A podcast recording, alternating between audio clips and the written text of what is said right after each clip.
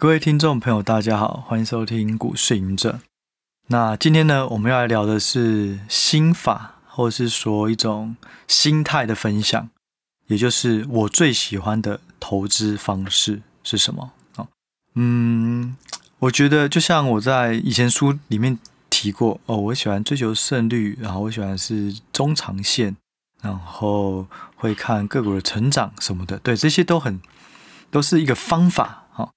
但是呢，我自己最喜欢的是什么？我觉得有时候除了胜率是一个很重要考量，还有一个就是要考量到你的生活，也就是说，这个投资占据你的精力、占据你的精神、你的时间到底有多少？你所要承担的压力到底值不值得做出那种的投资方式？我觉得这个都是要综合考量。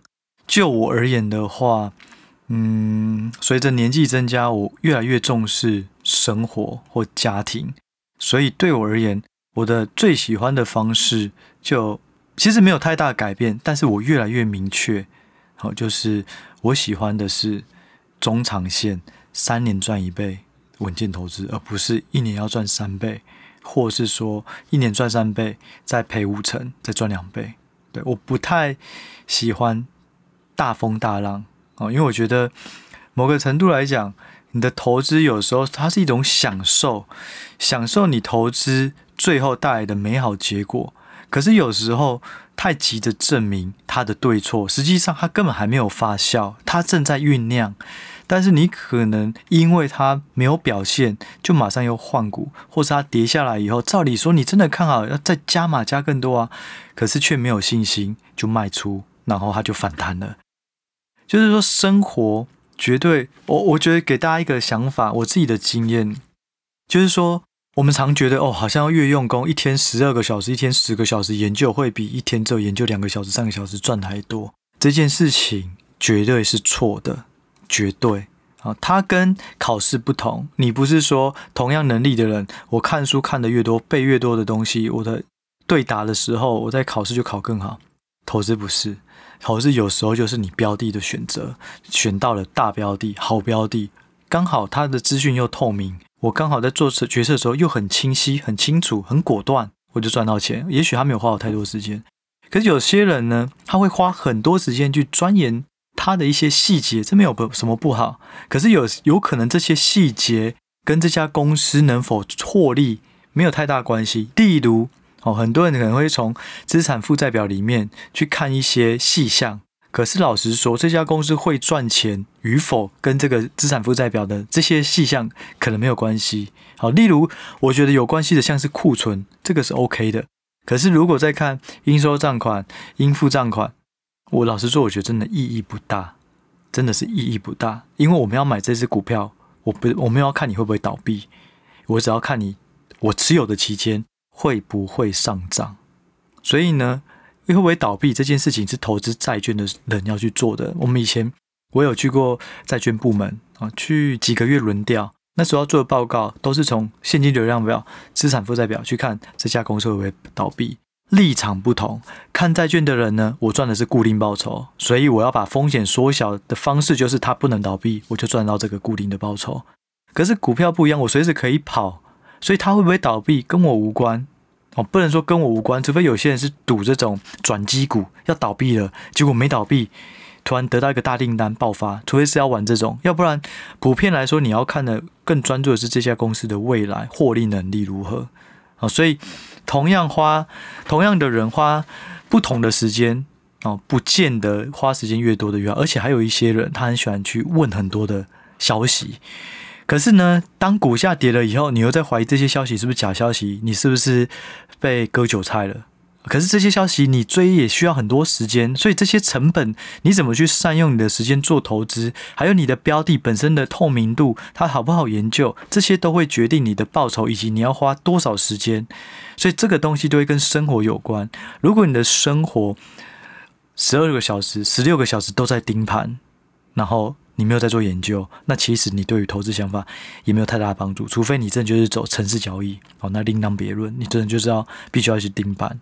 可是如果是你是正常的中长线的投资人，其实我觉得盘势少看哦，不要去影响，因为盘势而决定的，影响你的决策，应该是公司未来的基本面好坏影响你的决策，哦，而不是看到了股价突然不好，大盘不好，然后就推呃推翻了自己原本看好的东西，也许根本就没有影任何影响，哦，所以我认为就是说，你现在生活上面要有一定的嗯从容感或惬意感。所以你在投资的时候，你的头脑就会很清楚你要做哪些事情，然后你也不会因为啊，我花了十二个小时，结果我这个月报酬居然是负十趴，你就会觉得很哦，花那么多时间。可是如果你花了一个小时，然后你的报酬是负十趴，也许相对而言你就会觉得好像还好，因为你的生活不是只有投资，还有很做了很多事情，你其他事情有带带给你一些成就感或满足感，所以。我自己是觉得，生活跟投资绝对要达到一个平衡，那对于你在做决策的时候会最客观、最果断，也不会有太多的牵绊，哦，不会有太多的牵绊。好，对，所以我就在思考，哦，我喜欢的方式是什么？那讲到这里，突然想到一个东西，啊，分享给大家，就是说，嗯。我不知道跟这个题目有没有关，但是某个程度来讲，它跟我的生活所重视的东西有一些连接，然后也是我最近一个小的醒思啊，也就是说跟小孩有关。然后我们常会觉得啊，养小孩好累、好辛苦，然后又要担心他的学费啊、生活费、教育费什么的，多一些担心，所以好像在能力有限之下，我就顾好自己就好了啊。老实说，真的。养小孩很累哦，你像现在录音的当下哦，他昨天晚上发烧到三十九度，然后但是我还是要录音，我还是要过来。可是如果我一个人，我就不用去担心这些东西。所以真的养小孩，我觉得啦，就是会让我们有一个很大的观念改变，让我们从我们过去喜欢接收哦，喜欢收，去去去拿到周围的一些东西。哦，会变成是你会习惯付出，而且这个付出你可能还看不到结果，因为小孩长大他会不会孝顺你都不知道，但是你会知道什么事情是该做的，会有一个心态上的转变，然后对于容忍度哦，压力啊什么容忍度，我觉得也会有一些影响。好，好，我我我要讲的是另外一个啊，就是说，因为小朋友他最近就是喜欢去。嗯，一个亲戚家哦，然后他就说他想去那里过夜，然后对我们爸妈来讲就哎很好啊哦，那麻烦了，这个亲戚就麻烦你好好的陪他了哦，那应该会蛮辛苦的。那那他怎样怎样，我们就交代了很多东西，把东西都给他，然后觉得哦太好了，终于可以在家里晚上可以看 Netflix 好好休息了。哦，但是就那一天，其实我是有一些感触的，我就会突然觉得那一天过很快。因为没有人吵我，我就专注了。嗯，好，就看 Netflix 看的 YouTube，看个一些股票的东西，看一看。哎，时间就过了。可是我就一直在想说，会跟有点不太习惯，就是跟小朋友相处、小孩相处的时候，他虽然很吵，有时候会吵，有时候会闹，然后有时候你要花心力，但是你会觉得那个时间很充实哦。不管喜怒哀乐，但是你会觉得你那个时间就是有塞满很多情感。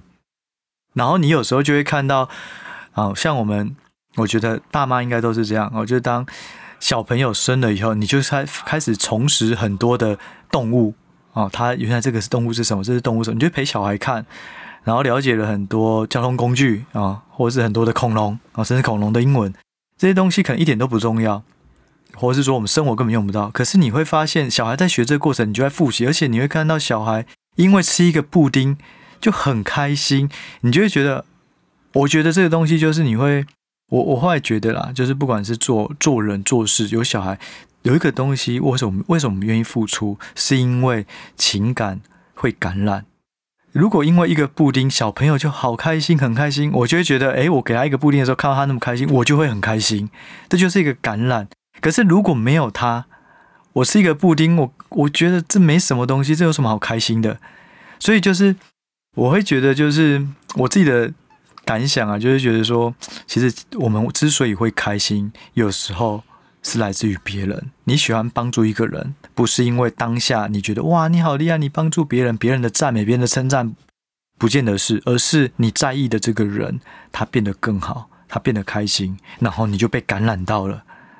所以我觉得这个东西是非常重要的。好，那话说回来，买股投入股票如果太积极，压太重，我们就会有很大的压力。这时候是什么？我们的压力也是会感染的。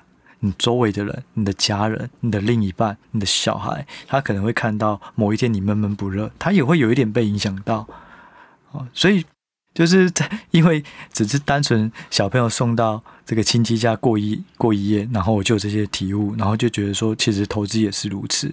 当我们压太重的时候，其实我们不好过。不是只有我们，比如说啊，你不要问啦，反正股市的东西我是因为处理好了，不然就是会有点抗拒或是心情闷。可是周围的人其实都是被感染到的，都会一样有沉闷啊、低沉啊。所以我觉得，如果因为投资你去影响到你的生活，这不健康。老实说，也不太好。哦，对于投资的决策，可能你就会开始绑手绑脚。哦，所以话说回来，就是对，就是。我觉得对，有小朋友就是甜蜜的负担，这五个字就是最精准的字了。它是负担，可是它是甜蜜的，它是辛苦的，可是你能够从中也会得到很多哦。但是真的就以目前来讲的话，真的是成本真的是比较高啦。所以也许做投资，多多学投资，也能够帮助每一个人。好，你在你在生活上能够更阔绰。好，那我们就回来讲一下哦。哦好，我喜欢的投资方式，刚刚有讲嘛，三年赚一倍，然后稳健投资，或是三年赚五成都 OK，但是你的期间绝对不是三个月、一个月暴赚，绝对是拉个三年、拉个一年半等等的。我分享几个经验啊，哦，就是说我的我认识的真实的人，这他怎么大专的哦。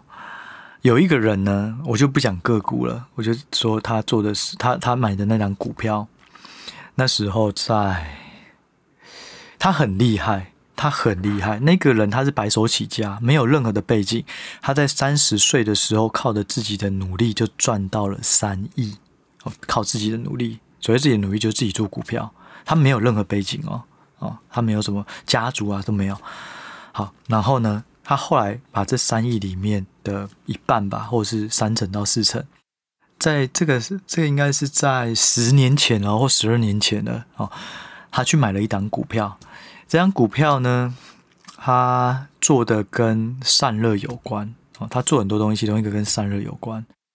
然后那时候买进的时候是四十块，他从以前就一直跟我说，这一家公司未来性非常的大。然后这家公司后来又跑去跟国外的一些公司有一些新的产品、新的推出，而股价就是一直不不不温不火，差不多就在四十六十这样震。好，然后呢，嗯，过了到了这两三年，突然这家公司就喷发了，哦，涨了十倍。好，那这些这个人呢，他有持有这这这家公司的股票，也是几千张，哦，所以就。直接从三亿的身价棒爆发，直接到了可能有十亿、十几亿了。但他过去的所有的代表作都是如此，他就是只看一档或两档，可是每一档研究到深的不行，而深透彻到不行。而且呢，他非常的有耐心。股价大跌，他有他的心态能够去调试；股价大涨，他也是都一直保持很客观，会觉得他没有什么情绪。这真的是很厉害的一个人。那他的方式，他也跟我说，他追求的就是稳稳的三年赚一倍，而不要一年赚三倍，但是却不稳。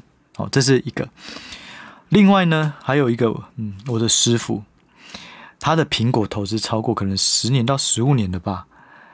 他是应该是从苹果四十块就开始有，然后爆到四百块都有。他一直都很看好苹果，然后只要下去。可能跌个二十三趴、三十趴，他就在买。他看好苹果呢，他会同时去看相关的产业供应链，你就可以知道苹果下一代的规格、下一代产品卖的好不好，有没有机会。借此方式，他主要都还在投资苹果，也是他最大部位。哦，然后他的回报也很好。那后来呢，到了二零一八、一九年嘛，他告诉我特斯拉要买。那时候特斯拉在好像在分割之前啊，就是它的股价到现在可能也就涨了十倍。那时候好像是两百多吧，然后后来又拆分啊什么的。哦，那时候两百多其实是从很高点，因为市场担心它会破产，然后大跌。应该在二零一八、二零一九年那时候，然后他特特斯拉也持有个三年，所以也是暴赚一波。可是他不会因为赚一点就跑走，就他看好一个趋势，他就做很稳。然后从中不断的研究，这是第二个例子哦，我的师傅。第三个呢，啊，就是另外一个高手，我跟他不熟，但是我大致上在几年前了解他的投资，也是类似这种。现在看他的这些结果，对，那发现哎，怎么的确都有很好的表现。哦，他过去以来就很看好重电，啊，很看好绿能相关的，于是呢，就买了像是中兴电啊、华晨啊这些，在。好几年前就买了，然后现在回头看，哇，原来就涨那么多。就这些人，他都很很雷同，就是说你不能只是说，哎，我压得重，而且我持有久，他们都不断的在更新这些公司的营运状况，对他有更好的掌握。跌的时候，他反而在找加码的机会。就算已经脱离成本，可能从苹果四十块涨到两百块，可是回到一一百六，他就加码了，而不是急着赶快跑走。而且他对于他的投资的趋势太有信心，对于这家公司不断的在更新。对，所以我会比较，我也觉得这种东西会比较健康，因为你会花比较少的时间顾同一只股票。如果你现在要开发，哦，可能从半导体又衍生到塑化，又衍生到金融，又衍生到什么？你会变得很分散，你的时间就一直不不停的在去找更多的资料去佐证这些公司对不对？可是你没有办法深耕。你当你能够深耕到一个好的股票以后，你那个精准度也会比较准，因为你看到第二层、第三层次的时候，发现哎不对，这家公司的竞争力有问题，可能三年后就面临到了，哎，你就开始有减码，就换下一个，永远都在我的那时候师傅。他在跟我二零一八年，哎，到二零一九年嘛，反正就他特斯拉买的不错以后，他就跟我说，他后来过了一年又见面，他说我们现在不要看特斯拉，我们要看的是谁是下一个特斯拉，谁是今年的特斯拉，谁是明年的特斯拉，或者是谁是今年的苹果，对，以这个角度去思考，就是就是说他永远都在找最好的股票，然后他就是集中火力，而且我稳稳的抱住它，就算波动的话就让它波动。我觉得这样的话，对于生活来讲，你也比较不会很紧张，因为你的目标定得太短，你就会觉得啊，怎么办？已经一个月，它没有报酬。可是好的股票就像好酒，它就需要时间去酝酿，等到它时机到了，哦，那个味道就是最棒的。但它就是需要时间，你总不能每一个都觉得买了没有多久就要套现了，那那个都还没有酝酿够，它可能涨上去，有可能只是一时的筹码兴起。然后一些题材、一些短线客拉上去就下来了。那如果你没有跑掉，其实是一样的事。好，所以我自己会觉得，就是说，同样看一档股票，对大家都看好，可是不是每个人都赚得到，因为有一些人他的心态还没有到位，他没有办法蹲下身子好好的等待，他就很容易在下去的时候，别人同样的大哥、大师、前辈全部都在加码，可是你却在想什么时候要停损，有可能你压太重，有可能你买太贵，这个都是。差异一样，我们都看好，可是却不一定都赚得到钱。这是最大的重点，就是心态的拿捏。你必必须，如果你确认你就是要投资三年赚一倍的这种方式，那你的心态上就必须要有一个更大的容错空间。也就是说，它可能股价在短期市场气氛不好的时候有一些修正，可是我能够接受它，并且我有一些现金流，在它修正的时候，我持续在买。啊，这个就是我前几集有提到的。动态调整就是资金的弹性，真的非常的重要。那你的心态跟你的资金的弹性，这些都是要有点像是人车合一。你知道怎么开车，那你也要把这台车的性能符合到你身上，而不是说知难呃知跟做两件事情是不同的哦。我知道我要投资三年，可是短线只要上涨，我就想要卖，我就想要去追高，那这样的话还是没有意义。所以心态上一定要调整到。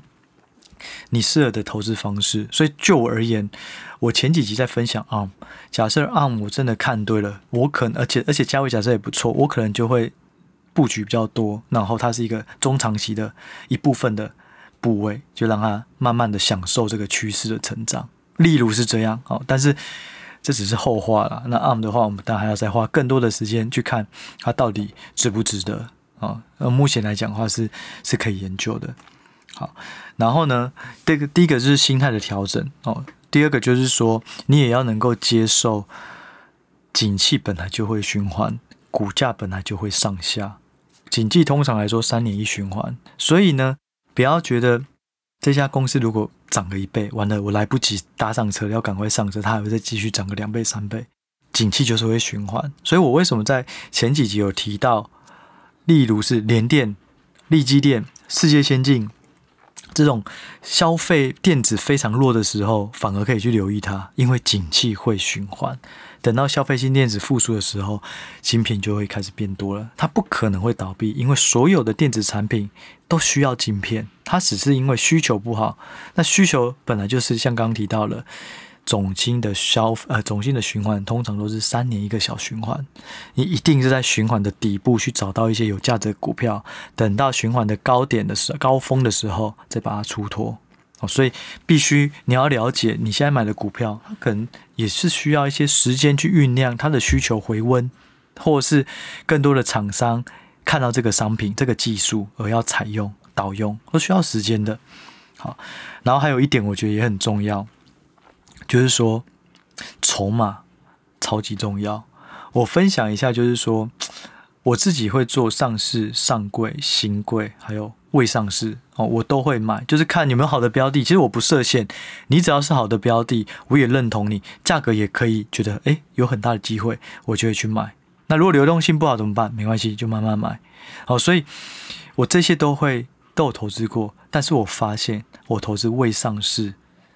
几乎没有亏过，亏过一次吧，啊，然后新贵呢，几乎也都没有什么亏，亏的机会不多，但是上市上柜亏的机会相对来讲就是比较多，跟未上市新贵比，为什么？我分析给大家听，第一个就是筹码，如果你在未上市就看好的好的股票，看对了好的股票，或是在新会看到的，那时候法人还没有看到，投信也不会去买。寿险也不会去买，所以那个筹码是相对干净的，因为新贵他们没有办法买，或是他必须要上千层，或是市值太小的关系，他没有办法买。可是当他真的上柜了，他们就要买的人就进来了。所以新柜那时候或是未上市的时候，筹码是干净的，相对干净。你只要上市柜到了次级市场，大家交易来交易去，那个筹码就很乱。有些短线客，有些是当冲、隔日冲什么，就太会越来越乱。那筹码会决定那张股票。到底容不容易涨？筹码越干净，只要这些股东都看到的是长期的价值，就比较不会，比较不会有下跌的机会。除非这家公司看错了哦。这是第一个哦，就是筹码比较干净。第二个就是未上市跟新贵都不能当冲，不能隔日冲，不能杠杆，所以你会做得很稳，而且流动性也不好，所以也就是你会减少交易。所以你看对了股票，你又减少交易，然后筹码又干净，胜率就比较高啊。但是我也没有鼓吹大家要从未上市新贵去找，因为未上市跟新贵的资讯不透明，其实有很多可能都是骗人的公司，超多啦。应该说新贵未上市会涨的有限，可是当你看对了，你的胜率会比上市上柜可能还要高啊。然后所以要投资新贵或未上市，这必须都要有。很对于产业有很了解的完完整的研究啦，哦，但是我只要表明两个东西，一个就是如果筹码干净、量少的，不要说等到大家当中、隔日冲爆量哦，那种筹码不好，股价的稳定性就低。第二个就是说，如果你能够持有，而且不要杠杆，长期持有对的股票，你的胜率就会高很多，也不叫不会影响到你的投资和你的生活。好，那再来一个。啊，再下一点，三年赚一倍的第下一个条件，我觉得这个东西很重要，就是含金量。其实我曾经在有一次，呃，个股放大镜有讲到光阳科，我其实也很喜欢光阳科里面的一个东西叫靶材，因为靶材的东西在半导体来讲，它的重要程度会越来越高，而且光阳科有能力去做比别人便宜的靶材，所以很多人很多厂商可能就会有诱因去买它的。那靶材本身又很难做。他就很像是炼金术师一样，他必须有一定的背景才做得出来啊。我很喜欢他，我很喜欢光阳科这个东西。那曾经在 IP 呃在个股放大镜的时候，有说把材的趋势如果明确，这家公司会不错。好，但是呢，当时的市场都预估，我记得好像把材可能从营收比重五趴，三年后跳到二十趴或二十五趴等等的。好，但是后来伴随着半导体下去啊什么，其实这部分就没有达成。哦，就是说在靶材的想象力就变弱了。那这个也代表的是什么？就是含金量。如果这家公司只有五趴的靶靶材，代表你有九十五趴的营收是看其他的东西。如果其他东西不好，你的含金量太低，就很容易被盖掉。所以我觉得这个是我认为，你如果要三年赚一倍这种好股票，它一定是很纯的一个东西，一个概念，含金量百分之百。例如，你看啊，先进制程，你就买台积电，好，因为台积电它就是全球最厉害的。这个是几乎可以说市占率已经是最高的哦，在先进制程上面哦，例如这种东西或 ASML，它是更 pure EUV 一台极紫微光设备越出越多，它就赚越多。例如这种含金量一定要高。好，那整体来讲呢，哦，就是这几点哦，我觉得。心态上面，这些都是我会比较喜欢的投资方式。那要怎么去找呢？就有很多哦，你可以从产业趋势。那就我而言的话，因为我自己有 App 嘛，我就会从 App 的影视股定期每天都去看，都都去看看哪时候开始出现了一些新的族群上榜了，我就会再去看，进而做研究，看有没有机会。好，这是其中一种方式。那你也可以去多生活啊，多体验生活，从生活中看到更多的投资机会。例如，诶，现在的消费要开始回温了，那你就想说，诶，那哪些是做消费的，而且它的进入门槛又比较高，比较难做，或是品牌知名度的啊？你可能就去找什么 Nike 啊、Lululemon 啊、艾迪达。诶，那谁帮他代工呢？哦，如虹。啊之类的啊，例如啦，就是你可以从生活中也可以得到很多 start idea，你也可以透过量化的方式得到 start idea，你也可以透过朋友的方式得到 start idea。但是这些那么多 idea，你到底要怎么去做选择啊？就我而言，我目前我最喜欢的方式就是以三年的角度思考有没有机会赚一倍啊，不要说一定要一倍啦，好，三年赚五成也不错，但是就是重点是三年，然后赚到。还不错的报酬，可观的报酬。如果三年赚个十趴、二十趴，那好像去挑个存股就好了。所以你都已经投资三年了，你就一定要找到一个大的行情，然后带来可观的报酬。我觉得三年赚一倍算是算是可以设为一个目标，然后去找这些个股有没有符合这些条件，包含含包含含金量，包含现在的股价的。未接有没有够便宜？然后经济循环是不是现在是相对低点？然后以及这些个股它的未来产业趋势有没有很明确？哦，综合考量之下，我想应该能够更容易找到这些个股。